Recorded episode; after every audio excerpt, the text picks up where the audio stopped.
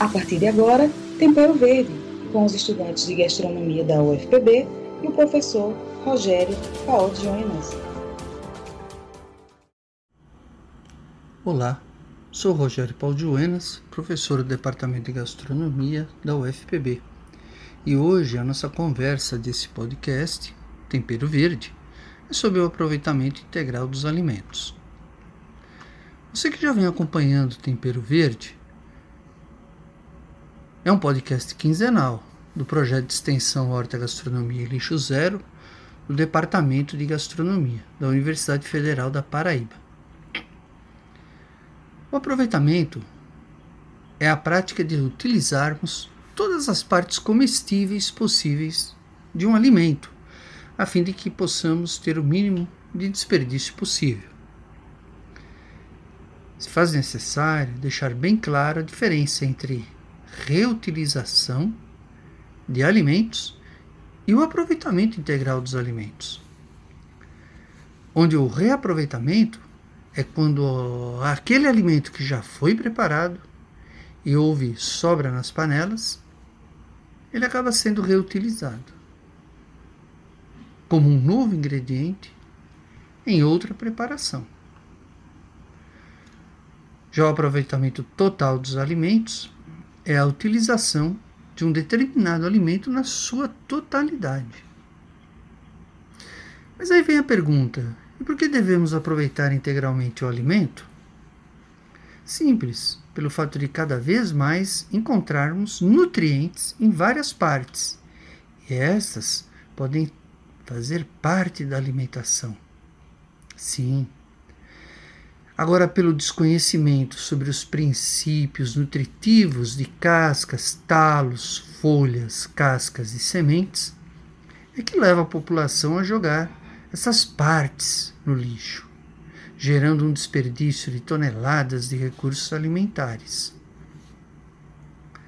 Por meio do aproveitamento integral dos alimentos, acreditamos que se, seja assim possível combater essa situação. O aproveitamento ele utiliza a casca, talo, folha, polpa e sementes.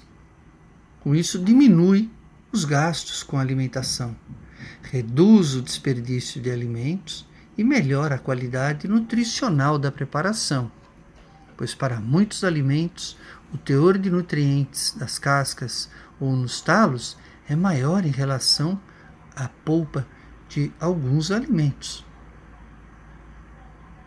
As partes não convencionais que podem ser utilizadas são as folhas de cenoura, beterraba, batata doce, a folha do nabo, a couve-flor, da abóbora, brócolis e rabanete. Quanto às cascas, nós podemos utilizar a da batata inglesa, da banana, da tangerina, a laranja, o mamão, a maçã, o abacaxi, da beterraba, do melão, a casca do maracujá, da goiaba e da manga. Só a abóbora possui 2,34 gramas por parte convencional de cálcio. Talos de couve-flor, brócolis, espinafre, agrião e beterraba também são alimentos que podem ser aproveitados. As entrecascas de melancia, melão, mandioca e maracujá são também excelentes para o consumo humano. Inclusive, o maracujá possui a pectina.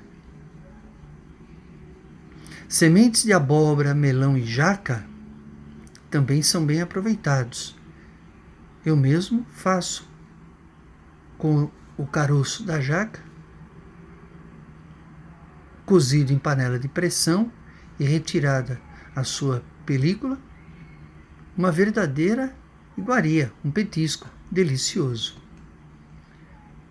Por que utilizarmos então as folhas, cascas e talos de alimentos?